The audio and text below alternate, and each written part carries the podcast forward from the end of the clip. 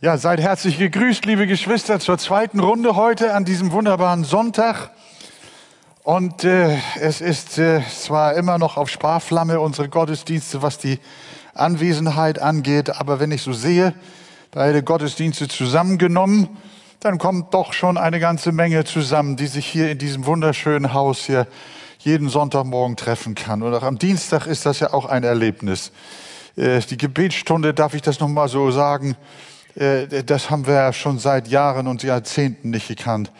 Äh, so viele Menschen, die auch zu der, zum, zu der Gebetsversammlung kommen, das ist so äh, tröstend, so ermutigend, so stärkend. Ein Hunger. Die Gläubigen kommen auch am Dienstagabend hier in die große Halle. Wir haben die beiden Mikrofone und einer nach dem anderen betet und wir rufen zum Herrn, auch in unserer Not und auch in Anbetung und Lob. Das ist ein großer, großer Segen. Danke, danke, liebe Gemeinde, dass ihr so auch dabei seid. Das möchte ich auch einfach nochmal so von meiner Seite loswerden. Und nun haben wir ja wieder Galater äh, äh, zur Hand. Steht doch gern mit mir auf.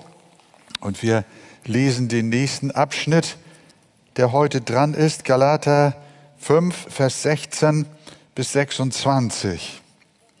Habt ihr es alle miteinander? Ich sage aber, wandelt im Geist, so werdet ihr die Begierden des Fleisches nicht vollbringen. Denn das Fleisch begehrt auf gegen den Geist und der Geist gegen das Fleisch. Und diese widerstreben einander, so dass ihr nicht tut, was ihr wollt. Wenn ihr aber vom Geist geleitet werdet, so seid ihr nicht unter dem Gesetz. Offenbar sind aber die Werke des Fleisches, welche sind Ehebruch, Unzucht, Unreinigkeit, Zügellosigkeit, Götzendienst, Zauberei, Feindschaft, Streitigkeiten, Eifersüchteleien, Zorn, Ehrgeiz, Zwietracht, Parteiungen, Neid, Mord, Trunkenheit, Gelage und dergleichen, wovon ich euch voraussage, wie ich schon zuvor gesagt habe, dass die, welche solche Dinge tun, das Reich Gottes nicht erben werden. Die Frucht des Geistes aber ist Liebe, Freude, Friede, Langmut, Freundlichkeit, Güte, Treue, Sanftmut, Selbstbeherrschung. Gegen solche Dinge gibt es kein Gesetz. Die aber dem Christus angehören, die haben das Fleisch gekreuzigt samt den Leidenschaften und Begierden. Wenn wir im Geist leben, so lasst uns auch im Geist wandeln. Lasst uns nicht nach nichtigem Ruhm gierig sein, einander nicht herausfordern, noch beneiden. Herr Jesus, hilf uns auch jetzt bei der Betrachtung deines Wortes. Ich bitte um deinen Beistand in deinem Namen, Jesus. Amen. Ja, nehmt gern Platz, ihr Lieben.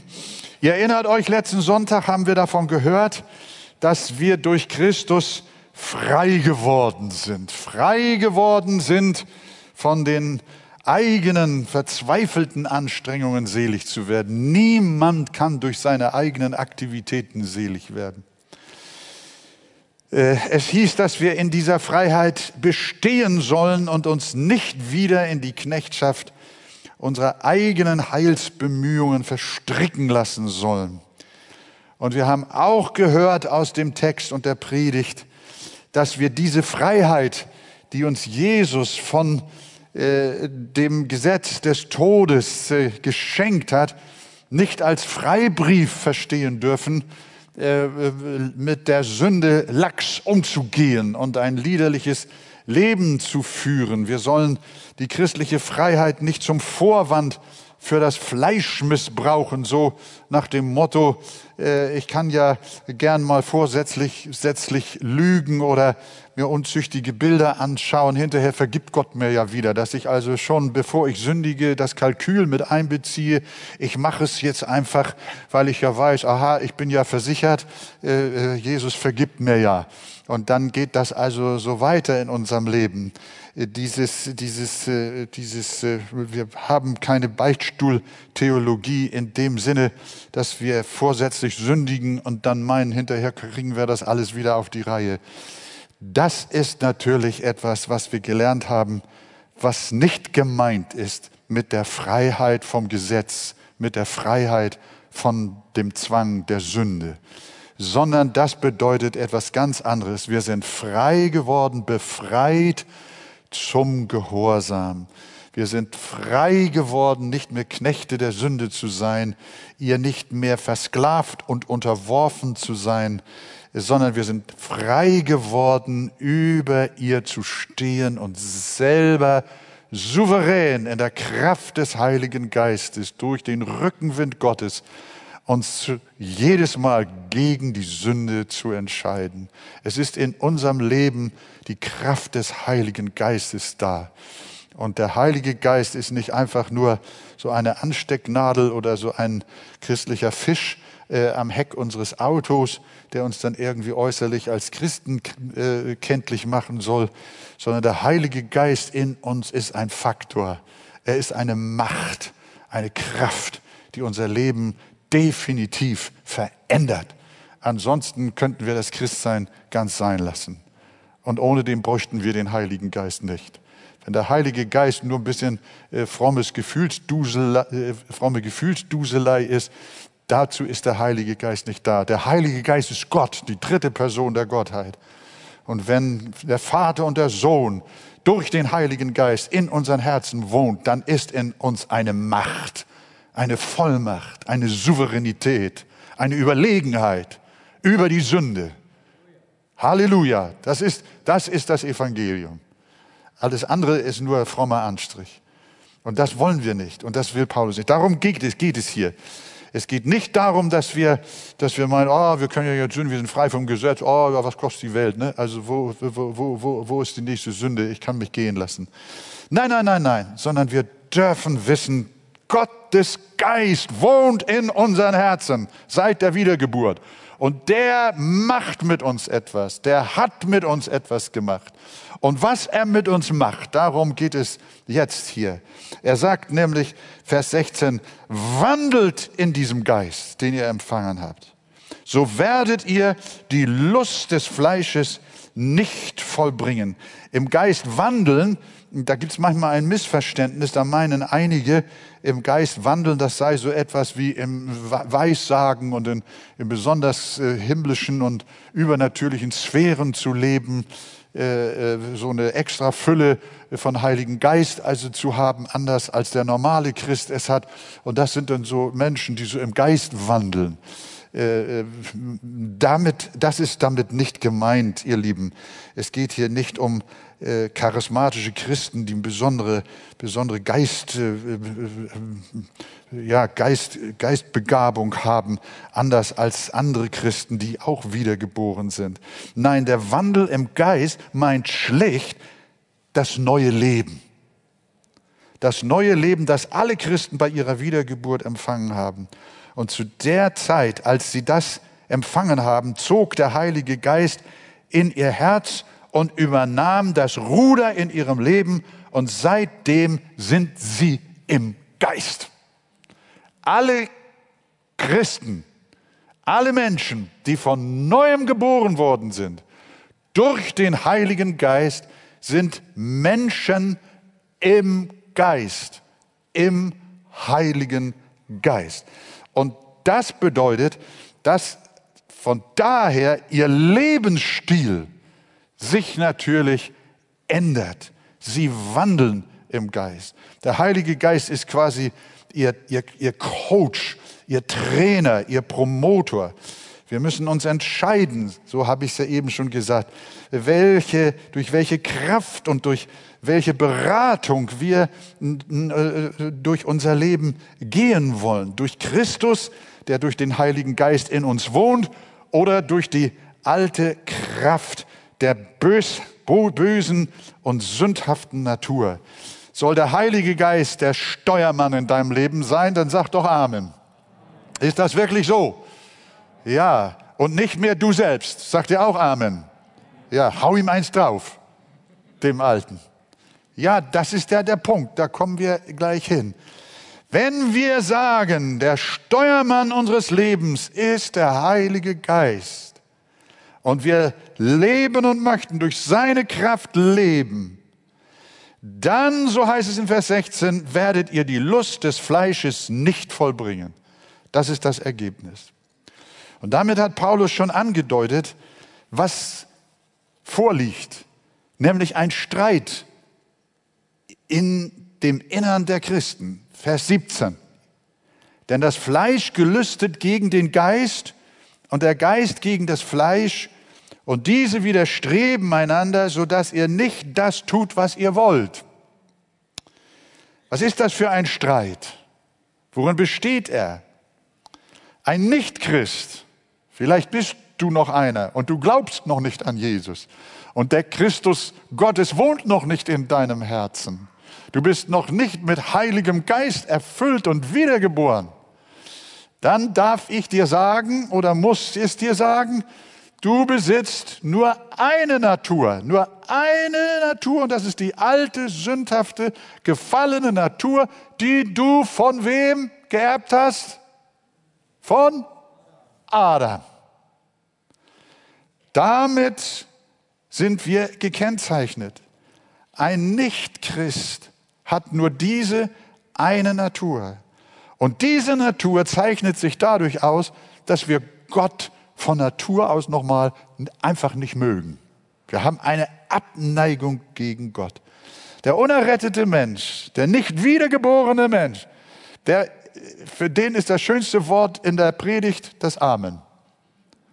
Der meidet die Bibel, der meidet den Gottesdienst, der meidet das Gebet, der will auch kein Zeugnis von Jesus hören, der ist einfach, nee, lass mich in Ruhe, ich will mein Leben genießen. Ich will erst noch mal fröhlich werden, ich will erst noch mal Glück werden. Die fassen Christsein so auf, als wäre das äh, die größte Spaßbremse im Leben. Und deswegen weigern sie sich, Gott die Ehre zu geben in ihrem Leben. Und sie lieben die Sünde, sie lieben die Übertretung. Und dazu müssen sie sich nicht anstrengen, sondern das Sündigen in ihrem Leben, das geht von ganz allein. Zum Sündigen brauchst du nicht zur Schule gehen. Du brauchst einem Kind niemals das Lügen beibringen. Dafür braucht es keinen Nachhilfeunterricht. Ich kann mich erinnern, als ich das erste Mal in meinem Leben gelogen habe, also bewusst gelogen habe. Ich habe mit Sicherheit vorher schon geflunkert, aber das habe ich alles vergessen. Aber ich weiß, ich erinnere mich noch, wo ich vor meiner Mutter stand und ihr frech ins Gesicht gelogen habe. Ich war so ein, Piep, so Piefke. Und heute frage ich mich manchmal, wer hat dir das beigebracht? Meine Mutter nicht. Mein Vater auch nicht. Mein Lehrer eigentlich auch nicht. Wenn ich damals schon zur Schule gegangen bin. Aber das kommt von ganz alleine. Das Böse ist in uns. Die Sünde wohnt von Natur aus in uns. Und das ist unser Verderben. Das kommt durch den Sündenfall. Als die Sünde in das Leben von Menschen damals eingedrungen ist. Und man, Adam und Eva, sie sind wie eine Quelle eines Flusses. Wenn du die Quelle versaust und Gift da reinstreust, und die Quelle kontaminierst und das kräftig, dann kannst du irgendwo am Ufer des Flusses stehen, selbst an der Mündung. Der ganze Strom ist versaut. Und so ist es auch mit den Menschen. Der gesamte Menschheitsstrom ist verdorben, weil am Anfang, an der Quelle der Menschheit, ist Gift reingekommen, ist die Sünde reingekommen. Und das hat die gesamte Menschheit verdorben. Bis zum heutigen Tage. Und deshalb ist die Gesinnung des natürlichen Menschen gegen Gott gerichtet und sie liebt die Sünde und sie liebt die Übertretung. Und deswegen sagt auch der David im Psalm 51, ich bin als Sünder geboren und meine Mutter hat mich in Sünden empfangen. Wenn es heißt, ich bin als Sünder geboren, dann heißt das, wir sind nicht, wir sind nicht Sünder, weil wir sündigen, sondern wir sündigen, weil wir Sünder sind. Verstehen wir das? Der Hund ist nicht deshalb ein Hund, weil er bellt, sondern er bellt, weil er ein Hund ist. Habt ihr das verstanden? Ist nicht so schwer. Und weil wir, wir sind nicht Hund, aber wir sind Sünder. Weil unsere Natur Sünde ist. Darum sündigen wir. Wir werden nicht, es ist nicht so, dass der Mensch neutral ins Leben hineingeboren wird und irgendwann, wenn er so im Laufe größer wird und äh, mehr, mehr versteht, äh, sündigt er das erste Mal und dass er durch seine erste Sünde zum Sünder geworden ist. Nein, nein, nein, nein, das ist nicht richtig. Der Mensch wird nicht dadurch zum Sünder, dass er sündigt, sondern er sündigt, weil er von Geburt an schon Sünder ist. Das muss man verstehen. Und der Humanismus versteht das nicht. Die Menschen von heute wollen das nicht wahrhaben, sondern sie glauben an das Gute im Menschen. Aber die Bibel sagt, nein, das ist der Ausgangspunkt. Davon müssen wir ausgehen. Genauso wenig wie ein Kind, das versuchen wollte, Kohlen zu waschen, es nicht gelingt, es nicht gelingt. Du kannst waschen und waschen und waschen und waschen, die Kohlen werden nicht weiß. Das Wasser wird höchstens schwarz. Der bekannte Evangelist Billy Graham verglich, verglich unsere sündhafte Natur einmal mit einem Schwein. Das will ich jetzt nicht so deutlich machen, aber wir kennen ja auch diesen Ausdruck der innere Schweinehund. Insofern ist uns das eigentlich auch nicht so ganz äh, äh, äh entfernt.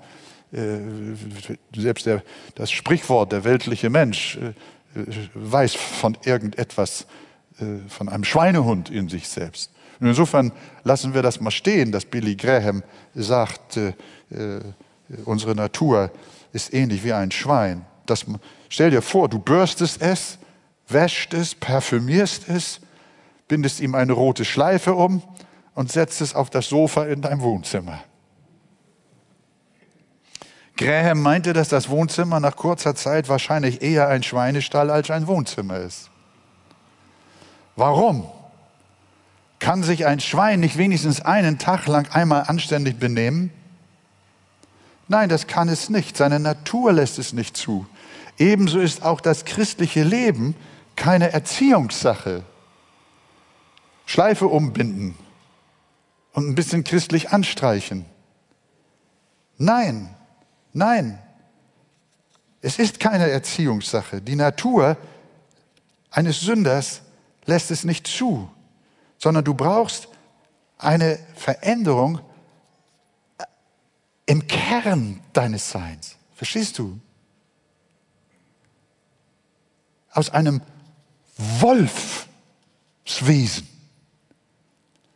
muss ein Schäfchen werden. Ist ein Wunder nötig. Ein anderer Mensch muss her. Und den bekommst du durch einen übernatürlichen Eingriff Gottes. Man kann fast sagen, Gott operiert dich an deinem Herzen, an deinem Wesen, an dem Kern deines Seins. Nimmt Gott in einer souveränen Aktion, in einer Aktion der Gnade, nimmt Gott eine Operation an dem tiefsten Wesen deines Lebens, eine Veränderung vor. Sodass deine Gesinnung in die entgegengesetzte Richtung geht. Das, was du vorher gehasst hast, nämlich den Glauben und die Nachfolge Christi, wird jetzt deine Lust. Das Gebot wird dir zur Freude der Gehorsam Jesus gegenüber wird dir zu einer Lust. Du liebst ihn, du folgst ihm. Du bist ein lebendiger Christ geworden auf dem Weg zum Himmel. Das ist, was uns die Bibel zeigt, was nötig ist. Und das, darauf bezieht sich auch der Apostel in unserem Text. Es kann kein Mensch im Geist wandeln, nach dem Heiligen Geist, gemäß des Heiligen Geistes wandeln, wenn er nicht diese grundlegende Veränderung in seinem Leben erfahren hat. Damit beginnt das Christenleben. Nicht mit einem Konfirmationsschein. Nicht mit dem Beitritt zu irgendeiner Glaubensgemeinschaft. Du wirst auch nicht dadurch ein Gotteskind, indem du Mitglied in der Arche wirst.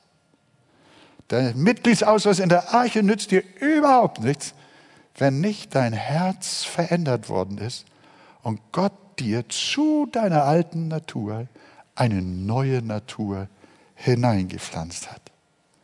Und ich sagte schon, zu deiner alten die neue Natur. Und da kommt Paulus zu Vers 17 und sagt, diese beiden Naturen, die streiten miteinander. Wir haben gelesen, denn das Fleisch gelüstet gegen den Geist und der Geist gegen das Fleisch. Und diese widerstreben einander, sodass ihr nicht tut, was ihr wollt.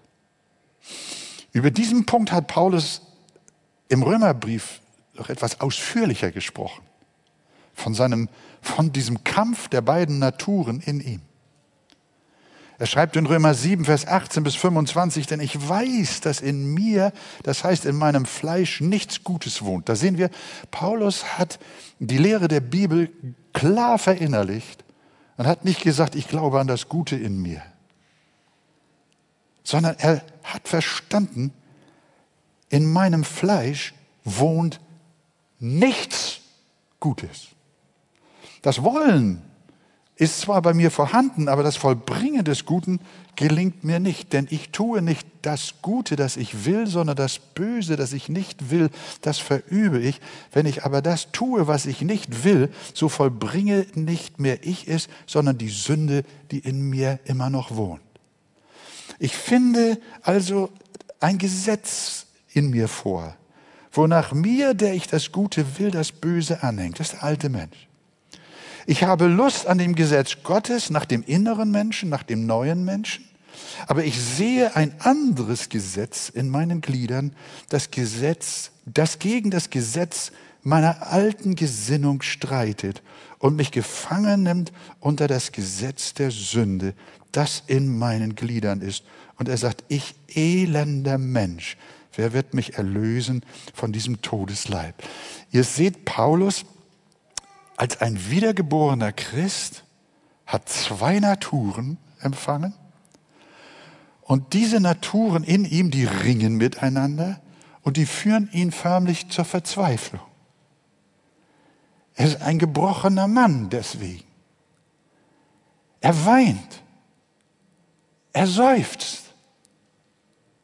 Das würde einem Humanisten niemals passieren. Diese, diese Abschnitte aus Römer 7 würde, hätte Karl Marx nie geschrieben. Oder irgendein Humanist oder Atheist. Die kennen das nicht. Die kennen diesen, diesen Kampf nicht, diesen Zerbruch.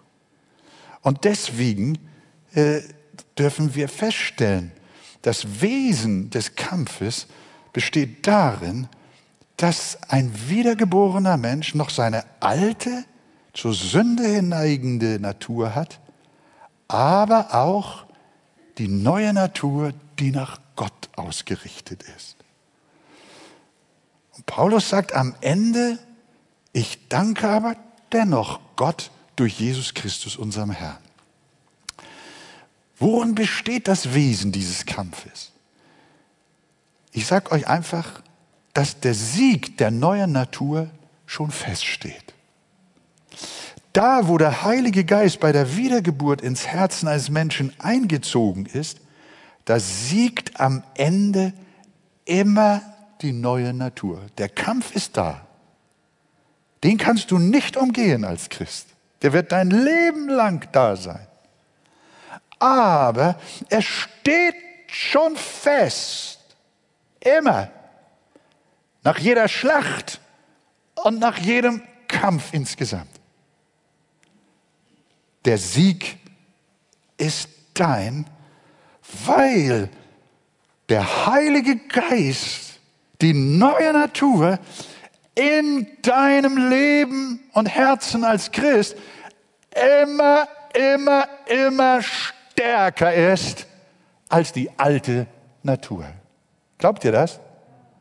Das müsst ihr, was heißt müsst ihr glauben? Das, das, dürft, ihr, das dürft ihr glauben. Ich habe, äh, zu, also zu, zu, unserem Nachbarn hin, gibt es eine äh, Buchhecke. Die Grenze bildet so eine Hecke. Er hat sein Grundstück vorne mit einer herrlichen Buchenhecke eingepflanzt, eingezäunt. Und jedes Jahr im Frühjahr beobachten wir immer dasselbe. Da hängen vom Winter noch so viel braune Blätter dran. Das alte Blattwerk ist vollkommen bedeckt, fast vollkommen die Hecke. Vieles ist schon abgefallen, aber es ist noch sehr, sehr viel braunes Zeug dran. Das hängt da noch. Aber jetzt kommt der Frühling und dann sprossen neue Blätter und die sind grün. Und die sind frisch. Ich habe eine Frage an euch. Wie geht die Schlacht aus?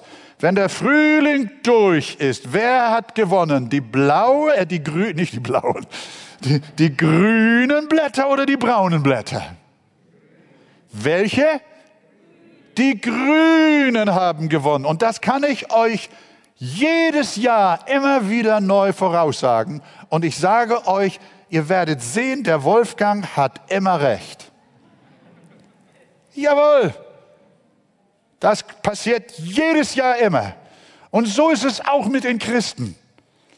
Dieses alte, verdorbene, vergammelte, vergilbte, verwelkte Blattwerk der alten Natur, der alten Sünde wird übermannt und es über, das wird überkommen von einer Kraft des Frühlings, von neuem Leben, von einem herrlich frischen, grünen Blattwerk. Das geht langsam, das geht nicht von heute auf morgen. Aber ehe du dich versiehst, ist die ganze Hecke wunderschön grün. Ich mag so eine grüne Hecke im Frühling, wenn das Grün noch so zart ist und alles Gelbe und alles Braune ist abgefallen. So ein Christ bist du. Du bist wie eine Buchenhecke, stehst in saftigem Grün. Halleluja. Amen.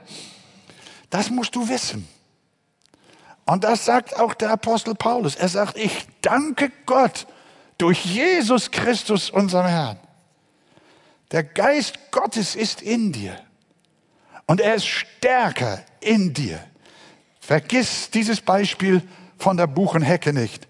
Die Bibel formuliert es mit einem Wort so. Ist jemand in Christus, so ist er eine neue Schöpfung, eine neue Kreatur, eine neue Natur. Das Alte ist vergangen, siehe, Neues ist geworden. Gelobt sei der Name des Herrn. Nicht eine neue Hecke, sondern ein neues Herz, ein neues Wesen ist da.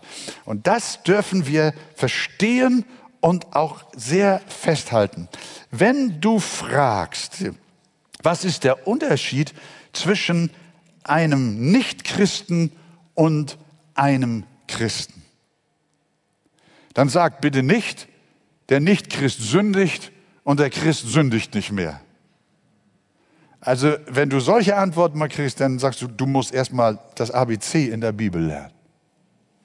Nein, der Unterschied zwischen einem Christen und einem Nichtchristen besteht darin, der eine Christ besteht nur aus einer Hecke mit braunen, braunen Blättern von gestern und übergestern. Tot, alt. Und es kommt nie das Grün zum Vorschein. Warum? Weil die ganze Hecke tot ist. Die ganze Hecke ist tot. Es bleibt bei dem braunen, vergilbten Laub. Es bleibt da. Der Hang zur Sünde, eine Natur. Und darin fühlt sich der ungläubige Mensch wohl. Er liebt die Sünde, er liebt die Übertretung, er liebt die Gottlosigkeit. Ja, das tut er weil das seine Natur ist. Und das ist auch die Natur des Christen von Haus aus. Aber der Christ, der bekommt Leben in seine Hecke, Leben in sein Herz. Der Heilige Geist ist da. Und dann kommt die neue Natur. Und die bringt das Grün, die bringt das Leben hervor. Und einen Augenblick lang, ja das ganze Leben lang, sind diese beiden im Wettbewerb. Und diesen Kampf, nochmal, kannst du nicht umgehen. Das kennzeichnet dich als Christ. Der Christ, der Unterschied eines Christen ist, dass er zwei Naturen hat und der Nichtchrist hat nur eine Natur. Das wirkt sich praktisch möglicherweise so aus, ein Nichtchrist bricht die Ehe. Und ein Christ bricht vielleicht auch die Ehe.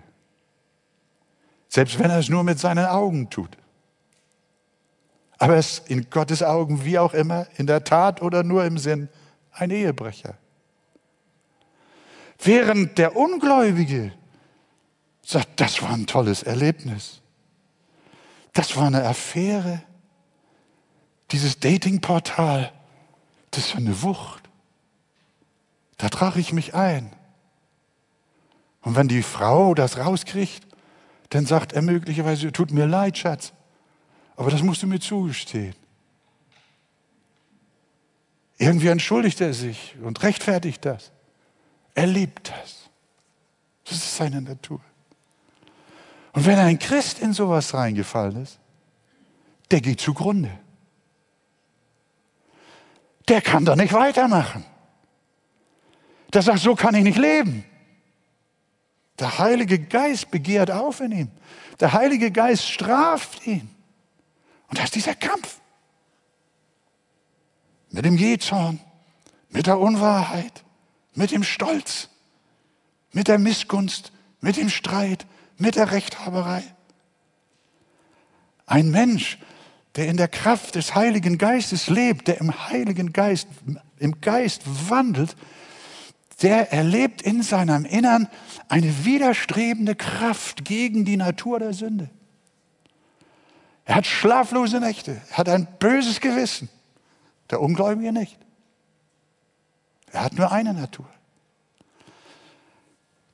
Dieser Kampf zwischen diesen beiden Naturen ist im Grunde genommen das Zeichen, ob jemand ein Christ ist. Das ist seine Urkunde. Das ist seine Identität. Jemand, der diesen Kampf nicht hat, der ist noch nicht von neuem geboren. Das müssen wir verstehen. Und deswegen wundere dich nicht, dass in deinem Herzen und in deinem Innern es oftmals tobt. Du sitzt vor irgendeinem pornografischen Gebilde und du fängst an zu zittern und der Schweiß treibt dir aus der Stirn. Du hältst es nicht aus. Mach Schluss. Du kannst nicht. Das zerreißt dich. Gut so. Gut so. Jesus ist an der Arbeit. Du schämst dich vor dir selbst. Das ist das Zeichen dafür dass der Heilige Geist lebt. Das frische Grün will rauskommen. Das Leben will durchbrechen. Gelobt sei der Name des Herrn. Das ist ein erbitterter, ein erbitterter Krieg. Aber dieser Krieg hat die Verheißung, dass er definitiv gewonnen wird. Immer wieder und alle Zeit. Das Wesen des Kampfes. Das Alte ist vergangen, Neues ist geworden. So, jetzt ist vielleicht noch wichtig, weil Paulus das ja auch so reinbringt in seinen Text, zu verstehen, haben wir darin eigentlich auch eine aktive Rolle in diesem Kampf? Natürlich. Es ist der, der, der Heilige Geist ist der Promotor. Der Heilige Geist ist der Wirker. Aber er wirkt nicht so, dass du, dass dieser Kampf automatisch geführt wird. Du bist keine tote Masse. Du bist kein Roboter, an dem der Heilige Geist arbeitet, sondern du bist eine lebendige Seele. Zum Leben, ein zum Leben im Glauben erwachter Mensch. Und der Heilige Geist sagt zu dir, Gott sagt zu dir, die Bibel sagt zu dir, mach mit. Beteilige dich aktiv an diesem Kampf. Und deswegen sind ja auch diese wunderbaren Worte äh, geschrieben, das sind Ermahnungsworte in Vers 16, Galater 5, wir haben es gelesen, wandelt im Geist. Also geht darin umher. Oder Vers 25, wenn wir im Geist leben, so lasst uns auch im Geist wandeln. Wir sehen, dass wir aufgefordert werden, aktiv und bewusst dem Wirken des Heiligen Geistes nicht nur nachzugeben, uns ihm hinzugeben, sondern der Apostel wird noch, noch, noch deutlicher, ich kann fast sagen knallhart, indem er in Vers 24 sagt, die aber Christus angehören, die haben das Fleisch gekreuzigt samt den Leidenschaften und Lüsten. Das heißt also, du bist aktiv in der Tötung deiner alten Natur. Du wirchst sie ab. Du lässt sie nicht leben. Martin Luther hat ja diese berühmten Sätze gesagt, er ist wie ein Hund, den man ersäufen muss, die alte Natur. Aber auch ihm kam sie immer wieder hinterher und dann hat er gesagt, das Biest kann schwimmen. Es kommt immer wieder hoch. Aber am Ende, es ist aber ein aktiver Kampf. Und diesen aktiven Kampf, lieber Bruder, liebe Schwester, den kannst du führen, den dürfen wir führen. Und dazu sind wir aufgerufen. Wir sind nicht alleine. Äh, die Wiedergeburt, dass wir uns da richtig verstehen, die Wiedergeburt, die hat nichts mit dir zu tun. Die kommt über dich. Wie bei der natürlichen Geburt auch. Da hast du keinen aktiven Anteil, sondern das Wunder der Geburt kam über dich und du erblicktest ohne deine Mitwirkung das Licht der Welt. Und so ist es auch im Glauben. Du bist von neuem geboren. Ein souveräner Akt des Heiligen Geistes hat dich zum geistlichen Leben erweckt. Du siehst die, göttlichen Welt, die göttliche Welt, die himmlischen Dinge, die Glaubensangelegenheiten. Du erkennst sie Oh, in welch einer Welt bin ich? Du siehst das Kreuz, du erlebst die Vergebung. Oh, ich bin da, ich bin am Leben, wie wunderbar. Dazu hast du nichts beigetragen.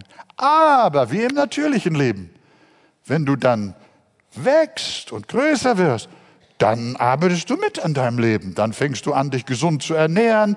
Dann siehst du zu, dass du rechtzeitig ins Bett kommst, dass du deinen Schlaf bekommst. Dann pflegst du dich und so weiter und so fort. Du tust deinem Leben wohl, was deinem Wachstum und der Förderung deines Seins dienlich ist. Da wirkst du aktiv mit. Die Kraft der Natur macht ihren Teil. Aber du bist dabei. In der Wiedergeburt bist du passiv. Das ist Freie Gnade, absolute freie Gnade.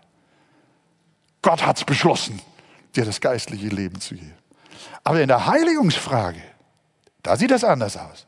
Da bist du am Leben, da arbeitest du mit, da wirkst du mit, was deinem geistlichen Leben wohltut was deiner Seele gut tut, das förderst du. Und was nicht gut tut, was zuwider ist, das bringst du runter, das bekämpfst du, dem sagst du Nein und nochmal Nein.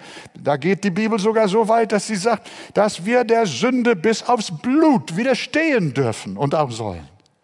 Und das ist eine wunderbare Gnade. Aber das Schöne an der Sache ist, du bist nicht hilflos.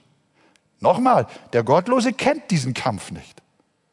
Du kennst ihn. Aber das Wunderbare daran ist, du musst ihn nicht alleine kämpfen, sondern die Kraft des Heiligen Geistes ist in dir. Und du sagst jeden Morgen, wenn du aufwachst und deine Herzensgedanken wieder zu deinem Gott gehen und deinem Erlöser Jesus Christus. Guten Morgen, Herr Jesus, ich bin wieder aufgewacht. Danke, bist du auch da? Ja, ich bin da, sagt er zu dir. Und dann sagst du, Herr, ein neuer Tag voller Anfechtung, voller Herausforderung, voller Versuchungen.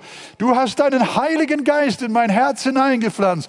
Ich gehöre dir. Ich bin ein Gotteskind. Und Kraft deines Geistes in meiner Seele möchte ich entschlossen sein, dir zu folgen. Hilf mir dabei in deinem Namen. Amen. Jeden Tag. Immer wieder neu. Nicht aus eigener Kraft, sondern in der Kraft, die in dir wohnt. Du bist im Heiligen Geist, darum wandle auch im Heiligen Geist. Du musst, den Wind hat Gott gegeben, aber die Segel musst du selber setzen. Es gibt wunderbare Formulierungen in der Bibel. Ich habe mir eben noch zwei rausgesucht, die uns das mal, das mal zeigen, wie Paulus das formuliert oder die Bibel insgesamt, wie das Zusammenspiel funktioniert zwischen dem Wirken des Heiligen Geistes in deiner Heiligung und deiner eigenen Verantwortung. Es ist ein tiefes Geheimnis. In Hebräer 13, Vers 20 lesen wir, der Gott des Friedens aber, der den großen Hirten der Schafe, unseren Herrn Jesus, aus den Toten heraufgeführt hat, mit dem Blut eines ewigen Bundes. Und jetzt kommt es. Er mache euch vollkommen. Hörst du? Er, der Heilige Geist, mache euch vollkommen in jedem guten Werk, damit ihr seinen Willen tut, indem er in euch das wirkt, was vor ihm wohlgefällig ist, durch Jesus Christus. Ihm sei die Ehre in Ewigkeit. Amen. Halleluja. Verstehe, wer das will. Das ist ein Geheimnis. In einem Vers wird uns gesagt, der Heilige Geist wirkt in uns. Er wirkt sogar das Werk. Er macht uns vollkommen zu jedem guten Werk, damit wir aber dann auch seinen Willen tun. Du darfst tätig sein. Ähnlich formuliert er das. Es gibt viele solcher, solcher Schriftstellen. Wo, wo war das? In Kolosser hatte ich das doch gefunden. Ja, Kolosser 1, Vers 29. Vers 28. Ihn verkündigen wir, indem wir jeden Menschen ermahnen und jeden Menschen lehren in aller Weisheit, um jeden Menschen vollkommen in Christus Jesus darzustellen. So, und jetzt, wofür ich auch arbeite, Paulus arbeitet und ringe, Paulus ringt, gemäß seiner wirksamen Kraft, die in mir wirkt mit Macht. Gewaltig. Also, lieber Bruder, liebe Schwester, du ringst um ein heiliges Leben. Und dieses Ringen geschieht gemäß der wirksamen Kraft des Heiligen Geistes, die in dir mit Macht wirkt. Gelobt sei sein herrlicher Name. Amen. Ich freue mich so, dass ich euch das mitteilen darf. Ja, das ist gewaltig. Ich weiß, wir alle seufzen unter unseren Niederlagen. Ich weiß, wir seufzen unser, unter dem Alltagsdruck. Und die Heiligkeit, die will oft verblassen. Und das Dunkle und manchmal sogar auch das Sündige hat zu viel Macht in unserem Leben. Aber vergesst nicht, ihr seid von neuem geboren. Ihr seid in Christus Jesus. Und darum wandelt auch in ihm. Verhaltet euch so wie ein Königssohn Kraft seiner Geburt gehört er zum Adel seiner Familie, wie du zum Adel der himmlischen Königsfamilie. Er ist Erbe des Reiches. Aufgrund dieses Vorzugs sollte er sich wie ein Königskind benehmen und nicht wie ein Trunkenbold, der erst lärmend durch die Gassen zieht und anschließend als Schnapsleiche im Rinnstein gefunden wird. Das wäre eines Thronfolgers nicht würdig. Darum ist meine Frage an euch. Habt ihr den Heiligen Geist empfangen? Als ihr gläubig geworden ist. Darf ich mal fragen, wer von euch weiß, dass er den Heiligen Geist in seiner Wiedergeburt empfangen hat? Darf ich eure Herzen, eure Hände mal sehen? Eure Herzen dürft ihr auch zeigen. Halleluja, sind da oben im Halbdunkel auch noch welche? Ja, die Hände gehen meistens hoch. Ihr sagt, ihr bekennt, ja, der Heilige Geist wohnt in mir. Und wisst ihr, was ich euch jetzt sage? Dann wandelt auch entsprechend. Habt ihr verstanden? Das ist die Botschaft von Paulus dann wandelt auch entsprechend. Und ihr könnt es, weil der Geist Gottes in euch wohnt. Gelobt sei der Name des Herrn. Zum Schluss, ich muss jetzt aufhören. Oh, äh, an ihren Früchten werdet ihr sie erkennen, sagt Jesus. Jetzt gibt Paulus nur noch kurz den Überblick. Und ich lese es nur noch einmal, damit ihr es dann wisst. Offenbar sind die Werke des Fleisches, Ehebruch, Unzucht. Wenn diese Dinge in unserem Leben immer noch wieder auftauchen, weg damit. Unreinheit, Zügellosigkeit, Götzendienst und so weiter. Die Frucht aber des Geistes ist Liebe, Freude, Friede, Langmut, Freundlichkeit, Güte, Treue, Sanftmut, Selbstbeherrschung. Darüber haben wir im Sommer gesprochen. Manchmal fragen wir uns, und das ist eine Frage an solche Menschen, die zweifeln, wo sind die Früchte von langjährigen Christen? Man sieht wenig oder gar nichts von der neuen Natur. Sie scheinen nur Fleisch zu sein, aber nicht Geist. Sie scheinen nur das alte Holz zu besitzen, aber nicht das neue. Prüfe, ob du wirklich wiedergeboren bist. Das heißt, wenn du keinerlei Neigung hast zu einem heiligen Leben, keinerlei Sehnsucht hast, die Früchte des Geistes in deinem Leben zu zeitigen, sondern in du sogar Freude hast an, der, an, an den Werken des Fleisches, dann musst du wissen und prüfen, ob du überhaupt ein Christ bist. Prüft, sagt Paulus einmal, ob ihr im Glauben steht. Aber wenn du wiedergeboren bist, dann erweist sich das darin, dass du anfängst zu sprießen.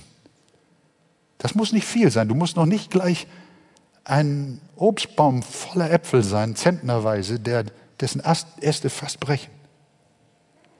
Aber ein kleines Sprießen genügt schon. Das Grün muss schon kommen.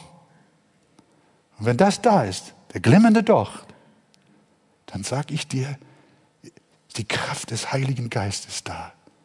Gib, gib ihr Raum. Wandel im Geist.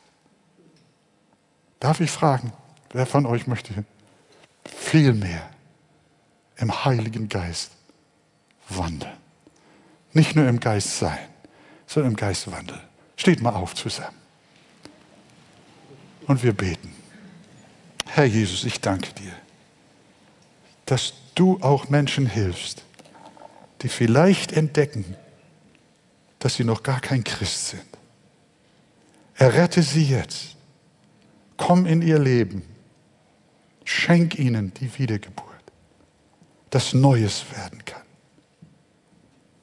Und den Christen, Herr, hier und auch draußen, Herr, wir möchten dich herzlich bitten.